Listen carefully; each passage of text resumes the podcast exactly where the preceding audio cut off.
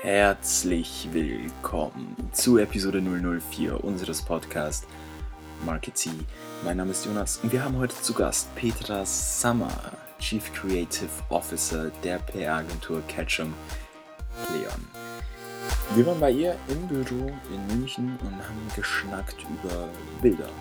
Ja, über, über Bilder, über visuelle Storytelling. Wie können wir durch Bilder Geschichten erzählen? Und warum können Bilder eigentlich oftmals die viel schöneren Geschichten erzählen als einfach nur Text? Das und vieles, vieles mehr gibt es jetzt in der nächsten Folge Marketing. Unten in der Beschreibung findet ihr auch ein paar spannende Artikel, die im Interview erwähnt wurden. Also bleibt dran, freut euch auf ein geiles Gespräch, denn it's Marketing Time.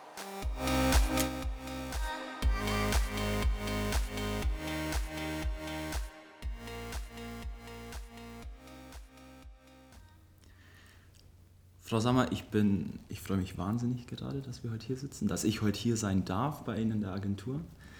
Ich freue mich insbesondere aus einem ganz bestimmten Grund, weil ich eine, eine ganz bestimmte Frage habe, die mir schon länger so ein bisschen auf der Seele brennt und die mir jetzt gerade so in den, in den Vorbereitungen eigentlich so wiederkam. Ich wollte bis vor vier, fünf Jahren, war es immer so mein großer Traum, mein großes Ziel, irgendwann mal Creative Director oder Chief Creative Officer zu sein. Und ich habe jetzt in den Vorbereitungen gemerkt, ich weiß bis heute nicht, was das überhaupt ist.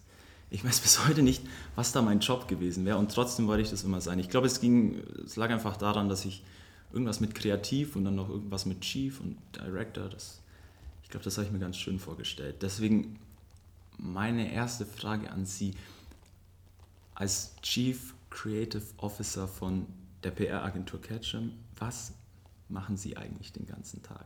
Was ist Ihr Daily Business? Gute Frage. ist gar nicht so einfach, das jetzt kurz und knackig zu, zusammenzufassen. Also zunächst erstmal auch, auch danke für die Einladung. Ähm, ich finde das Projekt immer, immer großartig und ähm, es, weil es auch ein spannendes Medium ist, das ja gerade auch so einen ganz neuen, neuen Hype hat.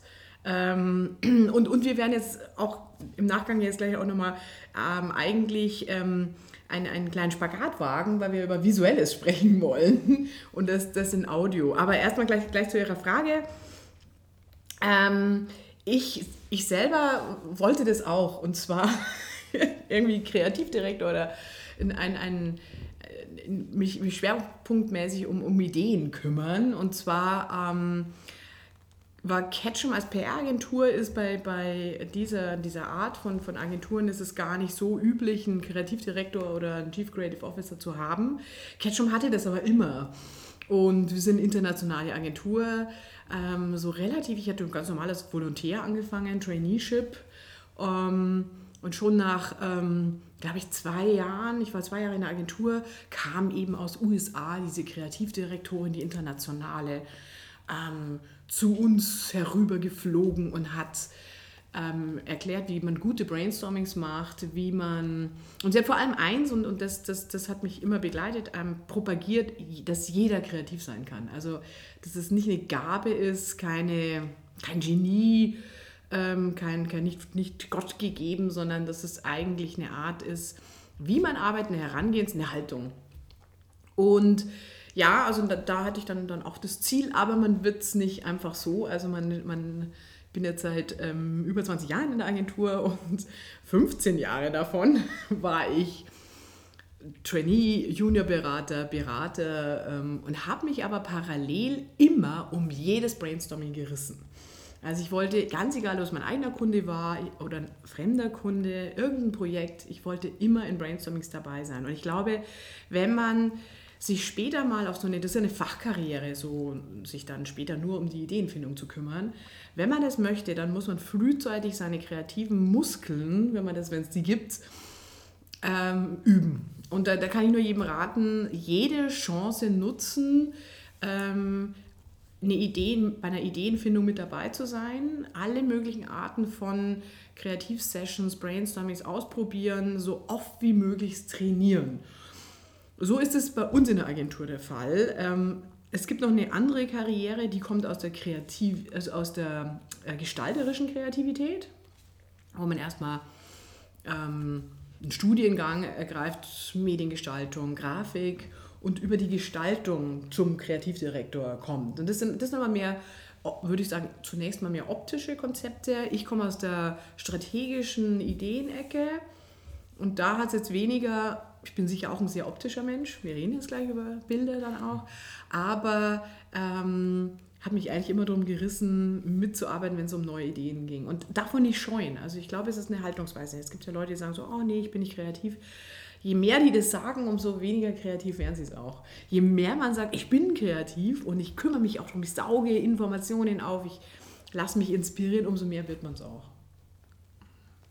Schön. Sie haben jetzt auch gerade eigentlich schon die nächsten zwei Fragen komplett vorweggenommen, was ganz cool ist. Ähm, also sprich, um es nochmal vielleicht äh, zu sagen, zusammenzufassen, das war schon früher schon Ihr Ziel. Also Sie haben schon auch darauf hingearbeitet, ganz bewusst. Also ich, ich muss sagen, ich habe in der Werbeagentur ja angefangen und fand das Modell, äh, das es damals gab in der Werbeagentur, für mich zu starr. Nämlich, da ich ja nicht aus der Grafik komme und auch nicht, aus, auch nicht ausgebildete Texterin war, war eigentlich der vorgegebene Weg Kontakte. Und in der klassischen Struktur bei einer Werbeagentur ist man da so zwischendrin. Man nimmt den Auftrag vom Kunden, bringt ihm den Kreativen, sagt, der Kunde hätte gerne das. Und dann nimmt man den schönen kreativen ähm, Entwurf vom Kreativen und bringt ihn zum Kunden und sagt dem Kunden, der Kreative hat sich das ausgedacht. Holt sich bei beiden Seiten, also in Bayern würde man sagen, eine Watschen ab, weil der, der Grafiker hat keine Lust auf das Briefing, er sagt, der Kunde ist doof. Und der Kunde sagt, ach, der Kreative versteht nicht, wir wollen es ganz anders. Das ist immer so eine Zwischenrolle. Und da merkte ich dann früh, nee, das will ich ja nicht. Ich will jetzt nicht, ich will selber damit gestalten und mitreden und bin dann schnell wieder raus aus dieser Werbeagentur, weil ich mir gesagt hm, wenn Werbeagenturen immer in dieser Struktur arbeiten, dann das, das, das wäre ich wahnsinnig da dazwischen. Bei einer PR-Agentur ist es mehr so ein, ein holistischer Ansatz, wo, wo man in der PR, erstens mal ist viel verantwortlich für den Text, klar, die meisten PR-Leute kommen aus dem Journalismus. Ähm, aber hätte ich, glaube ich, diese Kreativdirektorin ganz am Anfang meiner Karriere nicht getroffen, glaube ich, werde ich einfach ähm, zufrieden auch gewesen, wenn ich jetzt klassisch nur die PR-Beratung gemacht hätte. Weiß ich jetzt nicht. Also es, es, ich finde schon, dass es auch wichtig ist, von welchen Menschen man sich inspirieren lässt so im Lauf seiner Karriere. Und, und manchmal ist es dann ja auch, auch, weiß ich nicht, Zufall. Ach nee, ich glaube schon, wenn man so ein bisschen ins Universum den Wunsch hineinruft, ich will es werden, und unwillkürlich sucht man sich ja dann auch die Aufgaben. Also ich habe früh dann schon ähm, immer ergriffen, wenn es gilt, eine Kreativsession zu organisieren. Ich meine, Brainstorming muss man organisieren. Man setzt sich einfach hin und trinkt Kaffee. Ähm, Alex Osborne, der Erfinder des Brainstormings, hat sich das nie so vorgestellt. Der hat da ziemlich genaue Regeln aufgestellt. Ein gutes Brainstorming ist geführt und, und da hat sich vorher jemand Gedanken gemacht, wann machen wir was da habe ich mich früh darum gerissen, erst mich schlau gemacht, wie geht es und das selbst zu moderieren. Und dann wird man da immer besser drin. Dann habe ich auch Trainings gemacht, wie man das macht. Und mittlerweile mache ich die Trainings für die Agentur, aber auch für Kunden. Also auch Kreativtrainings. Also immer mehr, das ist, glaube ich, auch eine neue Facette in allen Agenturformaten, dass Kunden immer stärker an der Entwicklung mitarbeiten wollen. Auch, sie sind auch selber sehr kreativ. Nicht alle, aber, aber immer mehr. Und dass man, dass man so eine Co-Creation-Session-Ansatz hat. Und wenn man Co-Creation macht, braucht es aber ähm, jemand, der ähm, das moderieren kann, das, weil da kommen so unterschiedliche Facetten an Sichtweisen, ähm, dass das gar kein Raum ist für diese Killerphrasen. Ah, haben wir immer schon gehabt, ist zu teuer, passt nicht zur Strategie, oder diese, diese naja, schnell Ideen tötenden Fragen, da braucht es jemanden. Und da habe ich mir früh schon immer, würde ich sagen, stärker ausgebildet wie journalistisch. Das wäre jetzt vielleicht die andere Variante gewesen. Und ich glaube, wenn man das macht, ich glaube, selbst wenn eine Agentur den, den Job gar nicht hat, wer dann ein Weilchen dabei bleibt und sich da fit macht, der, der ich habe den Job dann eigentlich auch kreiert in der Agentur. Den, in Deutschland gab es den gar nicht, aber mit der Zeit haben wir dann gesagt, wir brauchen Brainstorming, Petra, machst du das? Und dann eines Tages hieß, naja, dann sage ich, will ich jetzt aber auch den Titel haben. So so, so kann es dann auch werden. Man kann manchmal sich auch einen Titel dann schaffen. Glauben Sie so ganz, also wenn wir gerade schon so ein bisschen über Ziele sprechen, Ziele verfolgen reden, was glauben Sie ist ganz allgemein gesehen vielleicht das Wichtigere im Leben? Sich Ziele zu setzen und die dann konsequent zu verfolgen? Oder zu sagen, so ich suche mir jetzt je nach Gusto gerade einfach meinen Weg aus, den gehe ich und ich genieße einfach den Prozess und gucke dann, was am Ende daraus wird. Das glaube ich, kommt darauf an, was man mit Ziel definiert. Also wenn ich sage, ich will ein Haus, ich will einen Garten, ich will ein Auto, ähm, ich will Millionär werden mit X, da gibt es sicher ähm, Menschen, für die ist es das richtige Modell. Meins wäre es jetzt nicht. Ähm, und ich glaube auch, dass man, ich glaube fest daran, dass man glücklicher wird, wenn man ähm, dem nachgeht, woran man Spaß hat. Also wenn man sagt, hm, meine, ich, ich habe einfach Spaß, an einer bestimmten Art und Weise zu arbeiten oder einem bestimmten Thema. Bei mir sind Storytelling das Thema. Wenn, wenn ich zurückschaue, ich habe ich hab Filmphilologie studiert, meine Eltern waren geschockt, äh, weil wer Filmphilologie, das ist ja nicht Filme machen, das ist ja Filme interpretieren. Wer das macht, der wird Filmkritiker und es gibt wahrscheinlich fünf Jobs in Deutschland mit dieser. Also ich, es war klar, dass ich keinen Job kriegen werde da drin. Und trotzdem, ich habe schon in der Schule meine Facharbeit über, über deutschen Stummfilm geschrieben. Ähm, und, aber die, diese Liebe hin zur Geschichte, zu Geschichten, die habe ich eigentlich mein ganzes Leben lang immer irgendwie verfolgt. Weil auch eine PR-Geschichte ist ja auch eine Geschichte. Und heute das Thema Storytelling ist im Marketing und PR ja ein Riesenthema aber das, das habe ich eigentlich immer, was mir Spaß macht, immer und damit auch professionell ausgebaut. Und ich glaube, wenn man was professionell gut nachverfolgt, was einem Spaß macht und man wirklich gut da drin wird, führt einen das zu den, zu den Zielen und Wünschen, die man gerne haben möchte. Ähm, klar, die, die Ausbildungen jetzt und Bachelorstudien, das geht alles so schnell und es ist sehr effizient alles gestaltet. Ich bin da sehr, bin ich jetzt schon dankbar. Ich, ich durfte ja eigentlich sehr lang studieren im Vergleich, aber... Wie lange haben Sie studiert, wenn ich das frage? Ich habe, ich, gut, ich habe, ich hab, meine Eltern haben gesagt, du, nach, du nach dem siebten, achten Semester ist der Geldhahn zu. Also freundlich haben sie das formuliert. Mein Professor hat mir, ich war eigentlich fertig nach dem siebten Semester, dann hat der Professor damals zu mir gesagt, ich nehme sie aber nicht als ähm, Magister. Sie, sie, müssen ein achtes Semester machen. Sie können nicht so schnell studieren. Aber neben mir haben ja welche 16, 20 Semester studieren können, ohne jegliche Regulierung, was ja auch nicht in Ordnung ist. Ähm, trotzdem ist es aber ein Bachelorstudiengang, das ist, das ist effizient, es geht recht schnell. Man hat so eine, man kriegt schnell einen breiten Überblick. Ähm, aber in, dieser, in diesem Überblick glaube ich, sollte jeder immer noch ein bisschen gucken, wo sind die Vertiefungen, die mir echt Spaß macht. Und die immer so ein bisschen im Blick haben, an, der dran, an dem dranbleiben. Aber es nicht, und das auch ernst nehmen. Also wenn, wenn, wenn Sie jetzt sagen, hm, Kreativität interessiert mich, dann ist es aber nicht so, ah ja, ich mache hier mal ein bisschen, da mal ein bisschen was lustig Kreatives, sondern dann heißt schon sich dahinter klemmen. Was ist Kreativität? Sich, sich wirklich gut in etwas auskennen. Da draußen, glaube ich, sind viel zu viele Leute, die einfach so okay sind. Ähm, und die, die sind erfolgreich, glaube ich, die wirklich aber dann auch mal sich die Mühe machen, wirklich tief reinzugehen in bestimmte Expertise und, und, und die da, ähm, ja, sich wirklich gut da drin zu werden. Und dann wird man wird nur gut, wenn es dann auch Spaß macht. Also das, das, da will ich nicht abweichen von. Das muss Spaß machen. Es bringt gar nichts, wenn man so irgendwo so, ah, zwinge ich mich da so hin. Das muss es, also, also klar, das Studium an sich muss man erstmal rumbringen, aber sich dann nochmal, klar, Richtung Master, aber vor allem auch danach sich dann nochmal anschauen, wo geht mir wirklich das Herz auf, wo habe ich wirklich Bock drauf, das zu machen. Wo, wenn ich ein Fachbuch lese, wo muss ich mich durchquälen, sondern das sind ja alles Anzeichen, wo man sagt, hm, da steckt Potenzial drin. Und ähm, also bei, bei dem ganzen breiten Wissen, das wir dazu brauchen, ähm, wir werden Experten in der Zukunft noch ein Löcher brauchen. Und wirklich sagen, wo sind die wirklich Guten da drin? Also breit aufgestellt sein und doch aber sehr in die Tiefe gehen.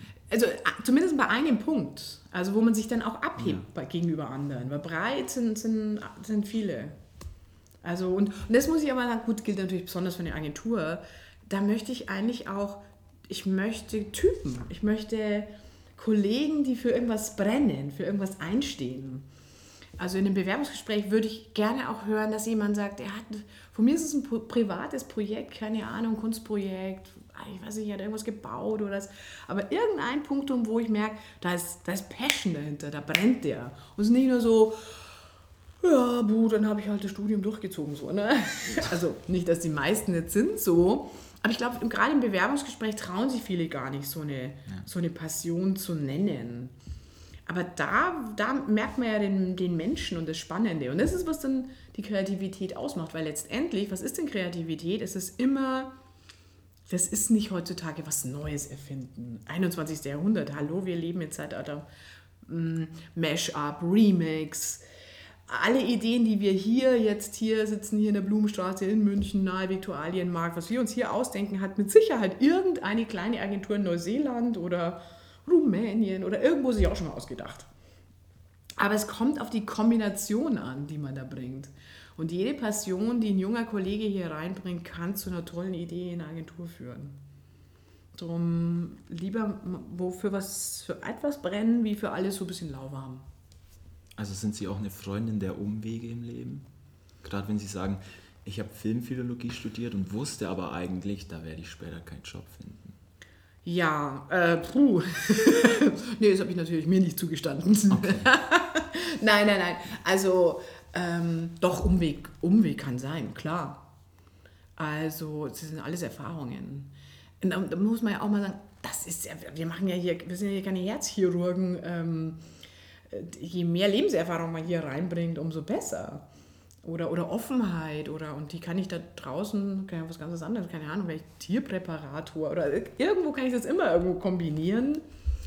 Heißt es nicht zehn Jahre rumlottern und meine Umwege machen. Natürlich guckt man da schon auch drauf, dass das passt, aber, aber wenn man mal was, wenn man mal so einen Umweg macht, dann ist das nicht von Nachteil. Also nee, im Gegenteil wenn, wenn, wenn, wenn man es auch gut erläutern kann, warum der Umweg da war. genau. Okay. Sie haben jetzt gerade schon von, von Kreativität gesprochen. Was ich recht spannend finde, auch eine Frage, die ich mir so ein bisschen stelle in letzter Zeit, auch gerade im Rahmen des Studiums. Im Marketing und in dieser ganzen Landschaft geht, geht ja gerade alles sehr stark in Richtung Performance, datenbasiert, data-driven. Es geht viel, um, viel mehr um Zahlen. Ich weiß nicht, ob es mehr ist als früher, aber gefühlstechnisch schon. Wie verändert sich in, in, so einem, in so einem Raum, in so einer Landschaft die Rolle von Kreativität? Oh, äh, da, da, verändert sich ganz, ganz viel in zwei Richtungen. Also eine Richtung war letztes Jahr hatte ich die Ehre bei den Cannes Lions, das ist ja so eine ähm, eine Award-Verleihung äh, oder die, die Oscars der Werbebranche. Ähm, da durfte ich Jury sein in einer Kategorie, die hieß Creative Data. Erstens hätte es so eine Kategorie früher überhaupt gar nicht gegeben. Und das war zum zweiten Mal, dass es die gab. Und hier war nach wie vor ein Findungsprozess. Was, was heißt denn das, kreativ mit Daten umzugehen? Aber es machte allein, dass die Kategorie gibt, deutlich, dass sich Kreative jetzt mit Daten auseinandersetzen. Ja. Und ich würde mal sagen, so in, so drei verschiedenen Richtungen. Einmal Daten darzustellen, kreativ oder schön, so die, the beauty of data, also was man alles, schöne Infografiken, diese animierten Dinge, das ist ja noch das Simpleste. Ähm, das zweite ist, Daten ähm, sinnvoll und kreativ ähm, zu nutzen, indem man sie irgendwie aus ihnen was rausliest, keine Ahnung, den Blutdruck misst, während einer einen Sportwagen fährt und dass die ähm, Sportwagenmarke das dann auch nutzt, um die Begeisterung für diese Marke zu zeigen. Das ist jetzt vielleicht auch nochmal ein banales Beispiel, aber durch das Generieren von Daten, dass wir einen Mehrwert haben, den wir zum Bewerben des Produkts nutzen können. Und da müssen sich jetzt Kreative schon plötzlich mit, mit, sagen wir, mit Mathe auseinandersetzen oder mit Zahlen auseinandersetzen, ich behaupte mal, dass aber viele, die in der Kreativität erstmal unterwegs sind, in der Schule, keinen Bock auf Mathe hatten. ich meine, ist genau das Gegenteil davon und plötzlich holt einen das jetzt wieder ein. Muss man sich mit auseinandersetzen, keine Frage. Und, und gibt großartige Möglichkeiten, die, die, die wir da zukünftig haben, die auch durch Sensoren, durch künstliche Intelligenz, also wir haben so viele neue technische Möglichkeiten, mit denen wir kreativ arbeiten können. Das ist eigentlich schon der dritte Bereich, der dieses ganze Marketingumfeld massiv beeinflusst, dass es neue technische Möglichkeiten gibt. Virtual Reality, Augmented Reality, was mit, mit Daten, aber eben auch Technologie, Software zu tun hat, mit dem wir uns auseinandersetzen müssen. Und da gibt es sicher Kollegen, die sagen so, oh nee, ich mag das mit der Technik nicht, ich mag lieber äh, Kreativität aus dem Bauch raus oder weißes Blatt Papier und ich skizziere da was. Ich gehöre eher zu der anderen Gruppe, die fasziniert ist von diesen neuen Möglichkeiten. Das, das, da geht so ein neuer Horizont auf. Das ist unglaublich, welche Handwerkszeuge wir da benutzen können. Also allein Augmented Reality, also äh, ganz banal, ich halte mein, mein, mein, mein Smartphone auf eine Straße und die Straße oder das Bild, der Bildschirm erzählt mir die Geschichte der Straße oder was passierte im, keine Ahnung, Zweiten Weltkrieg in dieser Straße. Ich kriege eine Mehrinfo, indem ich diese zusätzliche Realität ja da drüber lege. Und wenn wir so sie über HoloLenses sprechen, dann brauche ich ja gar nicht mehr die Krücke des, des Smartphones, sondern dann ist es alles in meiner Brille. Wahnsinn. Oder eben auch, was bei diesen Cannes Lions da gewonnen hatte. Ähm, die ING Bank, ähm, holländische Bank, die ähm, das Rembrandt Museum ja sponsert, die haben die ganzen Bilder von Rembrandt eingescannt, hochauflösend und haben aus diesen Daten ein neues Rembrandt-Porträt kreiert und in 3D drucken lassen. Und es war so echt, als hätte er es wirklich selber gemahlen. Also wo selbst Experten gesagt haben, Wahnsinn, es, es sind alle Elemente, die dieser Maler äh, benutzt hat, da drin verankert. Und da geht es nicht um Fälschung von, von, von könnte man, man erst meinen, ja. sondern es geht darum, um zu zeigen, was kann ein Computer? Was, was schaffen wir, wenn wir den mit entsprechenden Daten füttern? Was, was kann der? Und, und da sind wir also noch ganz am Anfang, ähm, wo Werbung und Marketing eben dann aber auch nicht mehr nur ein bisschen kommuniziert, sondern auch zusätzlich neue Werte schaffen kann. Also da, da entstehen auch, wir können auch ähm, Zusatznutzen schaffen zum Teil mit diesen neuen Techniken. Samsung hat ein ganz tolles Programm. Ähm, Be Fearless heißt es. Die machen für die Virtual, um die zu bewerben, die Virtual Reality Brille, ein Training, das, vor, das hilft, Höhenangst zu überwinden oder es hilft, die Angst vor der öffentlichen Rede zu überwinden. Das heißt, ich setze mir die Brille auf, zuerst rede ich also virtuell mit zwei Leuten, dann mit fünf, dann mit zehn und am Schluss werden die Trainingsteilnehmer eingeladen, in Realita nach dem Training vor dem Auditorium 400 Professoren in einem Hörsaal zu sprechen, weil sie mit, diesem, mit, dem, mit dieser Brille gelernt haben, öffentlich zu reden. Das sind großartige neue Möglichkeiten, die weit über Kommunikation hinausgehen. Also da entsteht ganz, ganz viel und ähm, macht es voll Sinn, sich mit Daten und Technik auseinanderzusetzen. Also auch im Bereich dann es ging jetzt ja auch, gerade diese Rembrandt-Sache oder auch diese Be Fearless, da geht es auch immer viel darum, neue Geschichten zu schreiben, neue Geschichten zu schaffen. Absolut, also. absolut. Das, das ist ja, wenn wir, wenn wir das, das, das, den Terminus Storytelling mal so zerlegen oder, oder warum wird denn der benutzt? Er wird benutzt, um Geschichten zu erzählen, also die, die Geschichte von Menschen und nicht die Geschichte von Produkten. Für mich ist das ein ganz wichtiger Unterschied ähm, Content Marketing, der hinter diesem Storytelling steckt, und Produktmarketing. Produktmarketing, althergebracht, ich erkläre, wie funktioniert eine VR-Brille, ich setze sie mir auf, sie hat bestimmte Pixel, bestimmte Leistungen etc. Ich beschreibe die Brille. Während Storytelling gehört ganz klar in diese Content-Marketing-Schiene, wo ich sage, ich, ich werbe durch Inhalte, durch ist was anderes, nicht durch das Produkt selbst, sondern Inhalte. Das sind eben Geschichten. Zum Beispiel die Geschichte, in dem Fall eine Designerin, glaube ich, ist eine Inderin, die sie da begleiten bei ihrem Training, diese öffentliche Rede, die Angst zu überwinden, um überhaupt ihre Designs präsentieren zu können. Aber mir wird eine, wird eine Person präsentiert, die lerne ich damit kennen. Ich begleite die, ich lerne, wie die das Training da absolviert und am Schluss mit Bravour ihre erste öffentliche Rede besteht. Und das ist ein ganz wichtiges Prinzip von Storytelling, von der Geschichte. Und es ist eben weit weg von einer blanken Produktpräsentation. Also ich will damit jetzt Produktwerbung nicht ähm, negieren, das braucht es nach wie vor. Ähm, Aber wir haben mittlerweile auch so viele Produkte, die wir alle schon kennen. Also da, da muss ich nicht mehr erklären. Selbst bei einem iPhone ist okay, jetzt hier iPhone 7 oder was. Die Leute wissen, was ein iPhone ist. Und nur so Superprofis sagen, ah, okay, der Bildschirm ist ein bisschen größer und es ist ein bisschen höher und keine Ahnung, Kameramann ist noch besser. Alles, alles richtig. Aber eigentlich so wirklich erklären muss ich das nicht mehr. Besser, ich erzähle Geschichten da, da drumrum. Und das ist, was man bei der Be Fearless-Kampagne auch sehr, sehr schön sieht oder bei vielen anderen Storytelling-Kampagnen. Es ist eine andere Art, nochmal zu kommunizieren und Aufmerksamkeit zu wecken. Finden Sie, Apple schafft es derzeit gut, wenn wir es gerade schon vom iPhone haben? Da will ich mich gar kein Urteil stellen, weil dazu beobachte ich jetzt die Marke zu wenig. Ähm, wenn man aber ganz neutral, also das wenige, was ich weiß, die Bewertung der Marke und des Unternehmens ist nach wie vor hoch. Also das ist nach wie vor eines der meistverkauften Telefone, wenn man das jetzt mal ganz fies sagt. Sie haben ähm, sicher eine, eine, Schwierigkeit, dass dieser Gründermythos halt jetzt nicht mehr da, also noch da ist natürlich, aber nicht mehr aktiv lebt.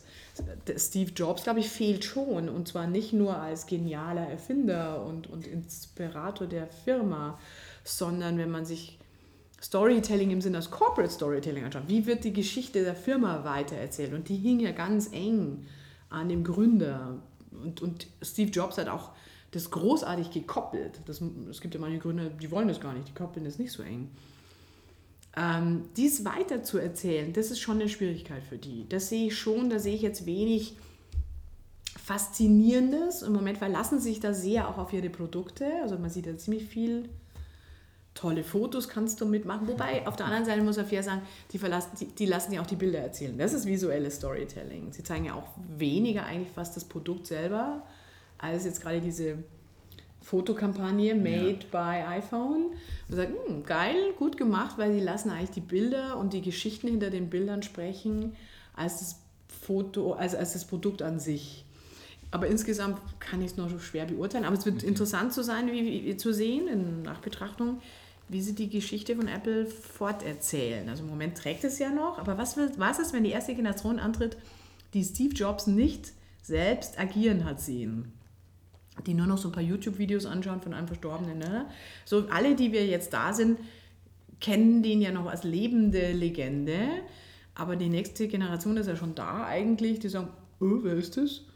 Oder die sagen, die nutzen ihn halt so. Und dann gibt es entweder fadet der aus oder so wie Che Guevara, also wo, wo ja, aber der ja. Zu, zu, so einer Ikone wird, wo die auch nicht mehr, viele nicht mehr gar nicht mehr wissen, warum habe ich den Kopf auf meinem T-Shirt. Aber irgendwie war der cool. irgendwie war er cool. Wir waren jetzt gerade eigentlich schon äh, ganz kurz beim, beim Thema, über das wir jetzt noch sprechen wollen, über, über Bilder. Mhm. Über visuelles Storytelling. Und Sie haben auch gerade schon gesagt, diese Bilder erzählen Geschichten. Was muss denn eigentlich ein Bild haben oder wie kann ein Bild eine Geschichte erzählen? Also zunächst mal ein Bild, ein einzelnes Bild kann eigentlich keine Geschichte erzählen, weil sie ein gefrorener Moment ist.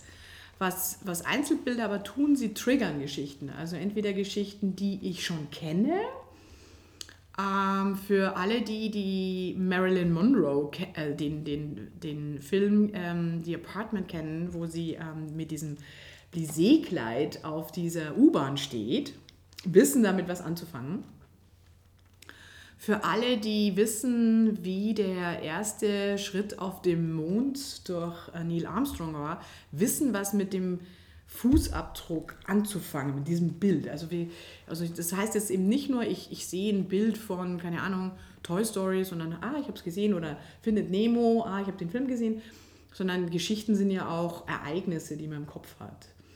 Also das können Bilder triggern oder sie können die Neugierde wecken, wo so Hinguckerbilder, wo jemand sagt so, wow, was ist denn da passiert? Mein Lieblingsbeispiel da ist immer so, es gibt einen großartigen Film, also eigentlich ist ein Video, aber auch eine Fotoaufnahme. GoPro macht, äh, hat es gemacht. Ähm, heißt, glaube ich, Kevin Richardsons Biologe, der hat ähm, einen Rudel an Löwen aufgezogen und man sieht in dem Video und auch auf dem Foto, weil im Video sieht man, wie er in die Savanne hineinläuft, glaube ich, Tansania, ich weiß nicht genau, Kenia, egal.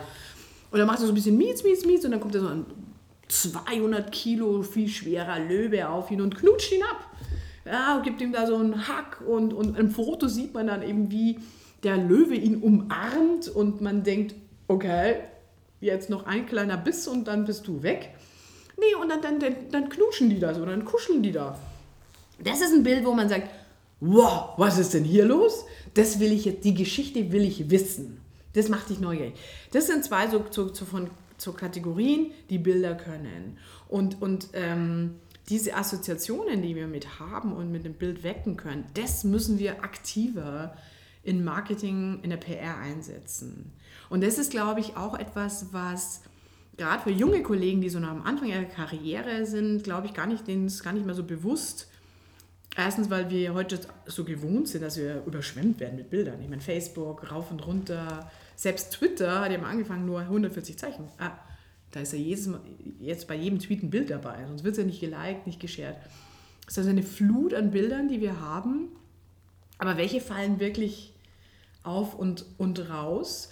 Und, und gleichzeitig, wenn wir aber mal ehrlich sind, in unserem Studium, so einem klassischen Studium, sind wir vor allem mit Text konfrontiert. Ähm, die wenigsten, außer als Grafiker oder Fotograf, lernen mit Bild wirklich umzugehen. Die Zukunft der Kommunikation ist aber Bildkommunikation. Und das erfordert eine ganz andere Art von, also Bildsprache zu lernen, das finde ich, find ich ganz entscheidend. Und entweder wählt man gleich mal den Studiengang oder man hat ihn nicht, aber man muss trotzdem, sollte man sich sehr schnell fit machen, was sind die Kriterien, die entweder eine Geschichte triggern oder die so ein Wow-Momentum hat, so, hm, da will ich jetzt mehr wissen. Das, das halte ich für, für, für, und ich glaube, dass es auch zukünftig neue Berufe geben wird. Okay. Ähm, genau, in, um das Umfeld visuelles Storytelling.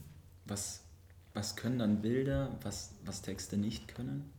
Mm, Bilder sind viel schneller. Also ich glaube, es gibt äh, statistisch, wir, wir, wir nehmen ja Bildinformationen so 60 Mal schneller wahr wie Text. Weil Text ist kompliziert, Buchstabe, Buchstabe, mhm. Wort, Wort, muss du zusammensetzen. Ähm, Bilder vereinfachen Sachverhalte oft viel leichter wie Text. Ähm, Bilder, wenn sie gut gemacht sind, sind global, da muss nichts übersetzen. Gibt so ein bisschen Einschränkungen, aber ähm, massiven Vorteil. Und Bilder transportieren immer mehr wie Text und nämlich immer auch noch eine Erfahrungs- oder auch eine emotionale Ebene. Wenn ich, wenn ich, eine, wenn ich ähm, Ihnen ein Wort zeigen würde, so eine Katze zum Beispiel, eine Katze, gut neutrales Wort. Wenn ich Ihnen aber jetzt so ein Foto von so einem süßen Kätzchen hinlege, sofort, ah, das möchte ich streicheln, sofort so eine Erfahrung oder wenn, ein Katzenallergiker ist, hätte man auch sofort eine Reaktion. Aber jedes Bild transportiert ein Stück weit mehr als, als ein nackter Text. Und da gibt also es gibt viele Vorteile für Bild. Das, das lehrt uns ja alles, was in Social Media. Snapchat funktioniert Bild. Ähm, Instagram, ähm, massiv nur durch Kommunikation, durch, durch Bilder. Es gibt also einen riesen Vorteil. Allein eben schon der Geschwindigkeitsvorteil ist ein großer.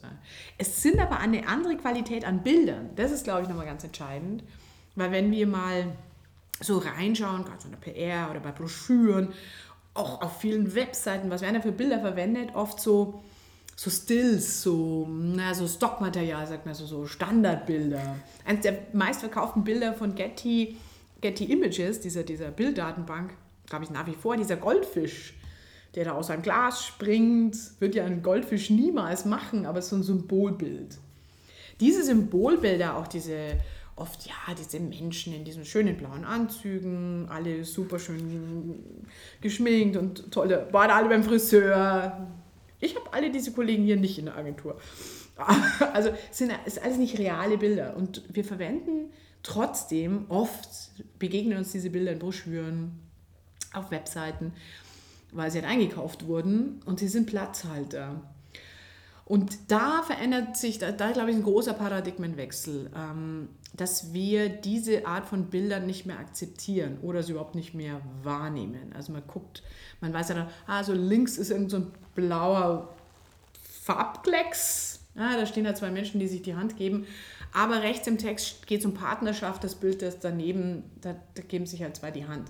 Das heißt, bei vielen Beispielen oder in der Vergangenheit wiederholt das Bild genau das, was der Text sagt. Und ganz ehrlich, eigentlich ähm, beleidigt es unseren Dialekt, äh, unseren, nicht Dialekt, unseren Intellekt. Ähm, ein Bild könnte so viel mehr transportieren als nur duplizieren. Ne? Wenn ich das dann neben das gleiche Bild mache, was im Text, dann brauche ich das Bild ja gar nicht anschauen. Also okay, ich habe ein bisschen Farbe jetzt reingebracht. Zukünftig werden wir viel mehr Bilder sehen, die, äh, wenn sie schon nicht der, die Hauptinformation sind, das passiert bei Snapchat, das passiert bei Instagram, aber dass sie zumindest einen Mehrwert bieten. Dass ich entweder eine Geschichte trigger oder einen Witz mit dem Bild reinbringe, der den Text daneben kommentiert. Oder der, der, eine, der ein Beispiel, ein konkretes Beispiel zeigt. Aber bitte nicht dasselbe nochmal bringen. Ähm, und das erfordert aber ein anderes Verständnis von Bild, wie wir das bisher in der Vergangenheit ähm, haben, wo, wo, wo wir so viel, so viel Mühe uns mit dem Text machen. Ähm, aber wir wissen selber, wenn wir immer mehr im Web lesen, bevor ich überhaupt mal die Web, die, die, die, die Headline lese, da habe ich ja schon 100 Mal, nee, 60 Mal vorher das Bild gesehen. Wir müssten viel mehr Augenmerk auf die Bilder und, und da habe ich jetzt noch gar nicht von Video gesprochen. Laut einer Studie von Cisco werden wir, also ich glaube, ich heute schon ähm, sind 37 Prozent des, des ähm, ganzen äh, Traffics im Netz verursacht durch Videos. Und die sagen vorher im Jahr 2019, also schon in zwei Jahren, sind es angeblich 80 Prozent Videos. Das heißt für uns in der, in der Kommunikation Video, Video, Video, Video. Na, Text vergessen wir gleich mal, Foto, oh, okay, aber wir müssen in Bewegtbilder reingehen, massiv. Glauben Sie, das kann den Text komplett ersetzen? Also. Nee, das glaube ich nicht, weil es gibt, ähm, es gibt auch einen, ich sag mal, ich glaube, es gibt auch eine Freude, Text zu lesen. Wenn wir jetzt mal wirklich vom Literarischen ausgehen, es macht Kindern ja Spaß, Harry Potter zu lesen. Tausend Seiten, sich selbst im Kopf Kino zu machen, sich selber vorzustellen, wie sieht Harry Potter aus. Gut, das Buch ist verfilmt worden, viele haben dann gesagt, ja, genau so sieht er aus, haben die gut gemacht. Aber trotzdem haben viele immer noch ihren Freude daran, den Text selbst zu erfassen. Und ich glaube auch, dass Text, wenn es um wissenschaftliche Themen geht, ganz wichtig sein, bleiben wird. Ähm, aber viele schnelle Kommunikation, glaube ich, wird, wird, da wird es weit zurückgedrängter werden. Auch zum Beispiel bei Mitarbeiterkommunikation, die zum Teil auch noch wahnsinnig textlastig ist. Da werden wir ganz schnell viel, viel bildlastiger werden. Oder wir machen Podcasts. wir das mit den, wir haben ja schon mal in der ersten Folge, haben wir mit äh, Bernd Ruthmann von Neuland Communication, eine kleinere Agentur aus Nürnberg, haben wir gesprochen über auch über Storytelling, Storytelling insbesondere im E-Commerce. Und da ging es eben genau um dieses Thema Bilder und Gefühle und Emotionen im Kopf des Kunden zu erzeugen. Bei dieser Bildgeschichte geht es ja eher darum, durch vorgefertigte Bilder Geschichten zu erzeugen. Was mhm. heißt vorgefertigt? Aber durch, durch Bilder, die schon da sind, Geschichten dann zu erzählen. Glauben Sie, das widerspricht sich irgendwo oder geht Hand in Hand? Oder? Nö, ich glaube nicht, dass es das widerspricht. Entscheidend ist, ist, ist das Bild wert, ist ein Hingucker, also es wert, dass ich da hinschaue. Und wie gesagt, entweder kenne ich die Geschichte schon hinter dem Bild oder das Bild selber hat so eine hohe Qualität, ähm, dass es meine Neugierde weckt. Und diese, diese Qualität, die an sich, das Spannende ist ja, dass ein gutes Bild die, den gleichen Regeln eigentlich fast folgt wie eine gute Story. Also wenn gute Geschichte, so glaube ich, ähm, ist, ist fair zu, zu sagen, also braucht auf jeden Fall fünf Elemente. Es braucht einen Grund, erzählt zu werden. Jede gute Geschichte hat irgendwie eine Moral oder gibt mir irgendwas mit. Wer dieses, diesen Mehrwert nicht hat, sollte keine Geschichte erzählen. Jede gute Geschichte hat einen Hauptdarsteller oder einen Helden, aber auf jeden Fall eine, eine Identifikationsfigur. Also Storytelling ist immer ähm, exemplarisches Erzählen. An einem Beispiel mit einem Helden, mit einer Heldin erkläre ich etwas. Drittens, jede gute Geschichte braucht einen Konflikt. Wenn wir keinen Konflikt haben, kein Problem, brauchen wir gar nicht anfangen, ist keine Geschichte, sondern langweilig. Nicht falsch, aber die meisten Produktpräsentationen, die meisten Pressemitteilungen sind ja langweilig. Aber informativ vielleicht, aber sind keine Geschichte. Das ist ja, was die meisten Marketeers, glaube ich, auch wirklich vor die Herausforderung stellt. Weil sie sind ja angetreten, Lösungen zu präsentieren und nicht Probleme. Die gute Geschichte braucht aber ein Problem. Wir gehen ja ins Kino und schauen uns 100 Minuten Probleme an. Es wird immer schlimmer und schlimmer für den Helden. Wir gehen ja nicht ins Kino und schauen uns 100 Minuten Lösung an. Das ist langweilig. Also, es braucht es auf jeden Fall. Und mit diesem Konflikt, und wenn der Held durch diesen Konflikt geht, entsteht viertens, gute Geschichten berühren emotional. Sie wecken Empathie in irgendeiner Form. Und das Letzte, die gute Geschichten haben eine virale Kraft. Viralität ist keine Erfindung im Internet. Hänsel und Gretel wird immer schon weitererzählt. Eine gute Geschichte wird einfach weitererzählt. Gut, das Internet befeuert es. Und diese fünf Aspekte gelten auch für ein starkes Bild. Ein gutes Bild braucht einen Grund, erzählt zu werden. Am schönsten für mich immer diese, diese, diese, diese Draufsicht ähm, bei der Kampagne Red Bull Strato. Felix Baumgartner springt da 36 Kilometer, ich weiß gar nicht wie hoch, ähm, er springt da runter ja, warum springt der da runter? Warum unterstützt Red Bull das? Weil Red Bull verleiht Flügel. Also mehr Flügel geht nicht, wie da runterspringen. Jedes gute Bild hat vielleicht nicht unbedingt einen Helden, wenn man an das Bild sich erinnert. Klar, da steht Felix Baumgartner, ist ein Held, jetzt wirklich einer, der traut sich was. Aber wenn man Held interpretiert auch als hin, als Punkt, als, als zentraler Blickpunkt, jedes gute Bild hat einen Blickpunkt. Er lenkt meinen Blick irgendwo hin. Äh, das gilt also auch für, für so diese, dieser Hauptdarstelleraspekt gilt auch für ein gutes Bild. Jedes gute Bild hat vielleicht nicht unbedingt einen Konflikt, aber einen Kontrast. Hell, dunkel, hoch, tief. Ähm, links, ähm, rechts, zwei Drittel, ein Drittel, goldener Schnitt. Also diese Spannung, wo man oft das Gefühl hat, in einem guten Bild ist eine Spannung drin. Das ist, das ist was, was man bei der Geschichte Konflikt nennen würde. Beim Bild nennt man es Kontrast. Jedes gute Bild weckt, weckt, vierter Aspekt, Gefühle. Es weckt in uns was. Äh, wenn nochmal noch hier Red Bull Strato, wir haben das Bild so oft gesehen, das wirkt jetzt keine Gefühle mehr, aber als wir es zum ersten Mal gesehen haben, wow, krass, der Stern macht da ernst, der springt da wirklich runter. Und jedes gute Bild, das ähm, die richtigen Möglichkeiten einsetzt, wird auch viral geteilt und geshared. Also die Aspekte in einer guten Geschichte, die gelten genauso gut für ein gutes Bild. Kann man eins zu eins übertragen. Also das ist so die Formel für Narrative. Finde ich schon. Nein, also gut, wenn man sich natürlich mit Narration, also wenn man jetzt wissenschaftlich auseinandersetzt, kommen natürlich viele Aspekte noch dazu. Aber wer sich im Marketing- und PR-Umfeld ähm, mit beschäftigt, das sind auf jeden Fall die fünf neuralgischen Punkte, die mit denen man sich beschäftigen kann. Das erste ist ganz klar, einen Grund zu haben, hat immer was mit, was ist die Positionierung vom Unternehmen oder Marke? Mit was will ich wirklich bekannt werden? Und, und oft ist es gar nicht so klar. Wenn ich das vorher nicht definiert habe, brauche ich nicht anfangen. Neuralgisch ist, einen Helden rauszugreifen. In der Regel reden wir im Marketing von Zielgruppen. Ganz anonym Frauen zwischen 24 und 47. Keine Ahnung, ich nenne jetzt irgendeine Spanne. Meistens sind es ja so recht wahllose Spannen. Wir reden oft von anonymen Zielgruppen. Im Storytelling habe ich eine Person. Bei der Kampagne vor ein paar Jahren, äh, super süß von Ikea, ähm, Make Room for Your Life hieß die Kampagne. Die haben Harry Love genommen, ein DJ aus London. Dessen ganzen Haus ist vollgepackt mit LPs, CDs und, und Musikzeug. Aber wirklich das ganze Haus.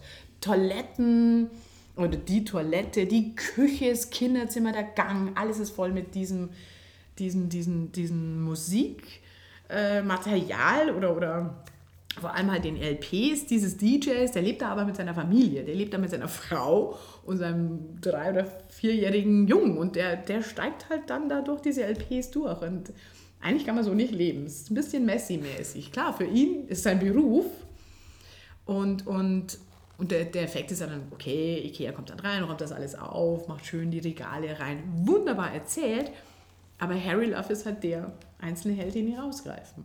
Also diese, diese fünf Kriterien sind schon so die neuralgischen Punkte, um die man sich Gedanken machen muss, wenn man eine Geschichte erzählt.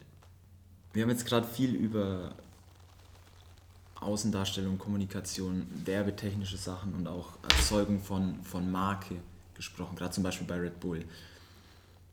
Sind Bilder nur da relevant oder entwickeln sich, werden Bilder auch in ganz anderen Bereichen relevant? Also man nennt diese Hinwendung zu Bild ähm, Visual Turn oder Iconic Turn. Und der kommt eigentlich gar nicht mal jetzt aus der Kommunikation, in der Bild eine massive Rolle spielt, sondern schon so seit 10, 20 Jahren spielt es in der Wissenschaft eine immer größere Rolle. Und es begann in der Geschichtswissenschaft, bei den, Gesch bei den Historikern, die nämlich festgestellt haben, sie interpretieren Geschichte fast ausschließlich aus Text. Klar, Bibelexegese, Verträge, Urkunden, so äh, ähm, hält man fest, wie Geschichte anno dazu mal wohl funktioniert hat. Mit dem zunehmenden Bedeutung des Bildes, gerade im 20. Jahrhundert, haben die immer gemerkt, so, oh, wenn wir dem Bild nicht genauso viel Raum einräumen wie Textanalyse, dann geht uns da ganz schön was verloren. Und man hat ja jetzt auch den Eindruck, Geschichte wird mehr in Bild festgehalten als in Text. Ähm, äh, keine Ahnung, alles, was ISIS jetzt gerade so macht oder die ganzen, also die, die durchgeknallten Typen da, das wird ja jeden Tag in der Tagesschau und heute schon halt auch Bild festgehalten. Und in einigen Jahren werden Historiker das analysieren. Wo, wenn die jetzt Bild außer Acht lassen würden, dann ähm, geht da massiv was verloren. Plus, kommt ja auch noch hinzu, Bild manipuliert ja auch oder Bild wird auch benutzt, um zu manipulieren. Ähm, schönstes Beispiel, oder glaube ich, mit dem gerade in, äh, in, in, bei den Historikern die Diskussion begann, ist, dass wir heute, wenn wir über ähm, die Nazizeit sprechen ähm, und sie auch dokumentieren, auch in Schulbüchern, immer noch deren Propagandamaterial hernehmen. Ja, wir nehmen immer noch Leni Riefenstahls und Hoffmanns Bildmaterial und machen genau das, was sie wollten. Wir zeigen heroisch diese Zeit. Erstens gut, es gibt kaum anderes Bildmaterial, klar, also außer danach, was dann die bei der Befreiung, also bei der Befreiung von, von, keine Ahnung, Auschwitz oder Dachau, dann war furchtbares Bildmaterial zur Verfügung. Aber während der Nazi-Zeit war ja nur deren Material oder auch am meisten produziert. Das, das benutzen wir immer noch. Und da haben die schon mal gesagt, Momente mal, was machen wir eigentlich hier? Wir befeuern damit genau das Gedankengut, drücken ja diese Bilder aus, diese Heroik, diese, dieser Gleichklang, diese, diese, diese aufmarschierten Nürnberg. Bestes Beispiel, wir benutzen genau das Material, genau was die wollten. Also da mit Bild nicht eben es nur hinzusehen, so, ah, es ist ein Begleitmaterial, links werden die schon intellektuell den Text da durchschauen und dann packt man daneben halt noch ein paar, paar Bildchen dazu sondern Bild gleichwertig zu verwenden und zu sagen, hm, auch ein Bild spricht ja eine Sprache. Das kommt ähm, massiv ähm, aus der Wissenschaft. Und das, der Begriff, der sich dafür eingeprägt hat, ist Iconic Turn. Ähm, also kommt nicht, äh, nicht, also Marketing ist ja, oder auch Unternehmenskommunikation jetzt ist ähm, erst im Nachzug und glaube ich auch mit der Dynamik, die wir in Social Media sehen jetzt eigentlich erst auf den Trichter und sagen, oh, da müssen wir jetzt aber mal genauer hinschauen, was machen wir denn eigentlich mit dem Bild? Aber etliche Bereiche sind da schon viel weiter. Okay. Ein letztes, so ein letzter Punkt, der mir jetzt auch kam, ist, ich finde es jetzt teilweise schon sehr krass, wie viel, mit wie viel Bild man konfrontiert ist. Gerade meine Generation und das, was jetzt auch quasi danach noch kommt, die jetzt 15, 16, 17-Jährigen. Mhm Snapchat, wir hatten es gerade vorher, Snapchat, Instagram, die neuen Story-Funktionen, Pinterest ist gerade auch wieder stark am Wachsen. Ist man nicht, also das ist eine Frage, die ich mir stelle, gibt es da vielleicht auch wissenschaftlich irgendwas, ist der Mensch nicht irgendwann überfordert mit zu viel Bild? Nee, auf gar keinen Fall. Also überfordert sind wir noch lange nicht. Also ich glaube, wenn man sich mit so Neurowissenschaftlern auseinandersetzt, die, die können genau sagen, wie viel Prozent ähm, da noch Platz ist. Also da ist noch ganz schön viel Platz in unserem Hirn. Also da habe ich, hab ich gar keine Sorge. Ähm, jede Generation macht sich Gedanken über die nachfolgende. Wie, wie schaffen die denn das? Meine Generation hat sich das gemacht, also die, meine Eltern, hat sich gedacht, oh, da kommt so MTV, wie schaffen die denn das, diese schnellen Schnitte in diesen, in diesen Musikvideos? Das kann ja gar keiner folgen. Haben wir auch überlebt. Ähm, und, und die nächste Generation wird viel mehr Bild einfordern. Ähm, es gibt einen wunderbaren Artikel in der New York Times von Catherine Rossman, schon von 2014, glaube ich, da ganz am Anfang von Instagram, hat die diese Generation Z oder Sie, so nennen die Amis die ja eben jetzt diese 14-, 16-Jährigen oder so, sind sie jetzt auch schon äh, befragt, wie sie eben, warum, warum Instagram so populär ist und wieso sie damit umgehen. Und die hat diesen, eine ihrer Headlines oder Zwischenheadlines oder ein Zitat, das sie da gefunden hat, war, dass diese Generation gesagt hat, oh, words are so Generation Y. So, ach, Worte, das ist so Generation Y. Das ist einfach überflüssig.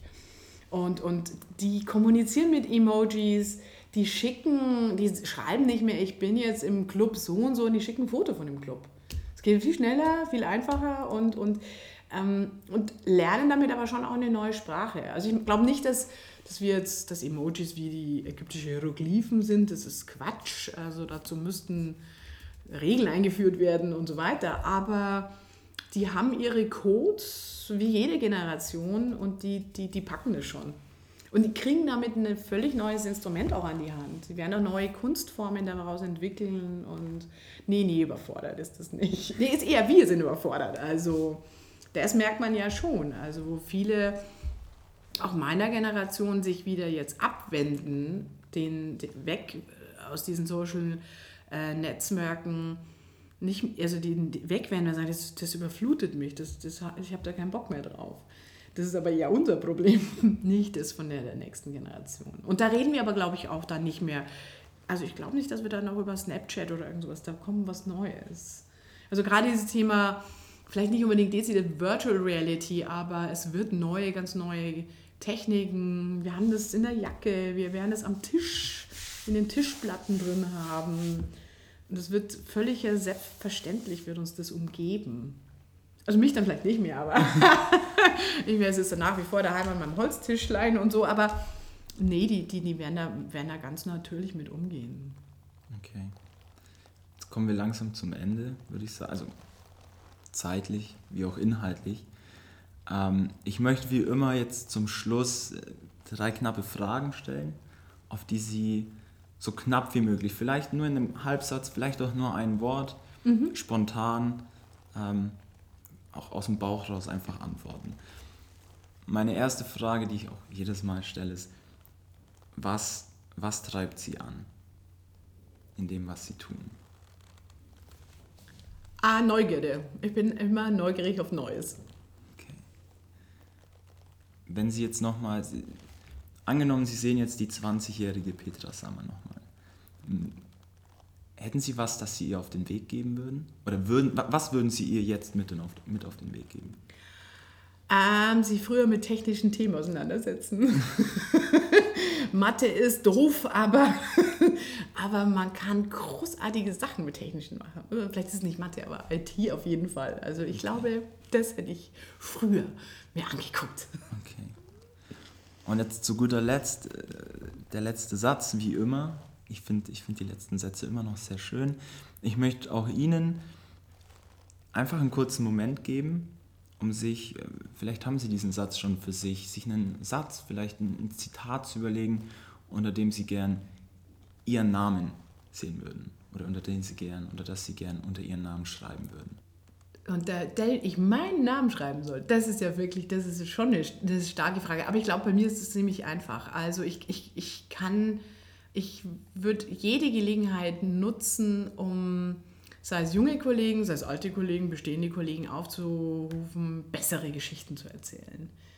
Ähm, wir müssen bessere Geschichtenerzähler werden und, und Spaß haben, weiterhin Geschichten nicht nur weiterhin zu erzählen, gerade mit unserem Thema auch mh, hm, viel mehr mit Bildern Geschichten auch zu erzählen. Also weg vom Text hin zum Bild, aber dies, das, das Thema Story ist ein großartiges und Marketing ist nicht nur eine Sache von Produkten darstellen, sondern das Tolle darin ist, dass wir Geschichten erzählen dürfen.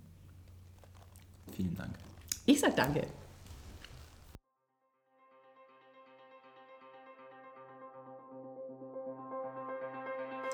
Alles klar, Leute, das war Episode 004 unseres Podcasts Market C.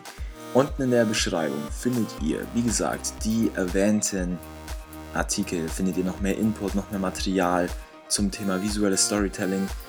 Wir hoffen, es hat euch was gebracht. Wir hoffen, ihr könnt da mega viel noch für euch rausziehen. Ansonsten freue ich mich auf die nächste Folge. Bis dahin, nicht abwarten und Tee trinken, sondern rausgehen und einfach mal machen.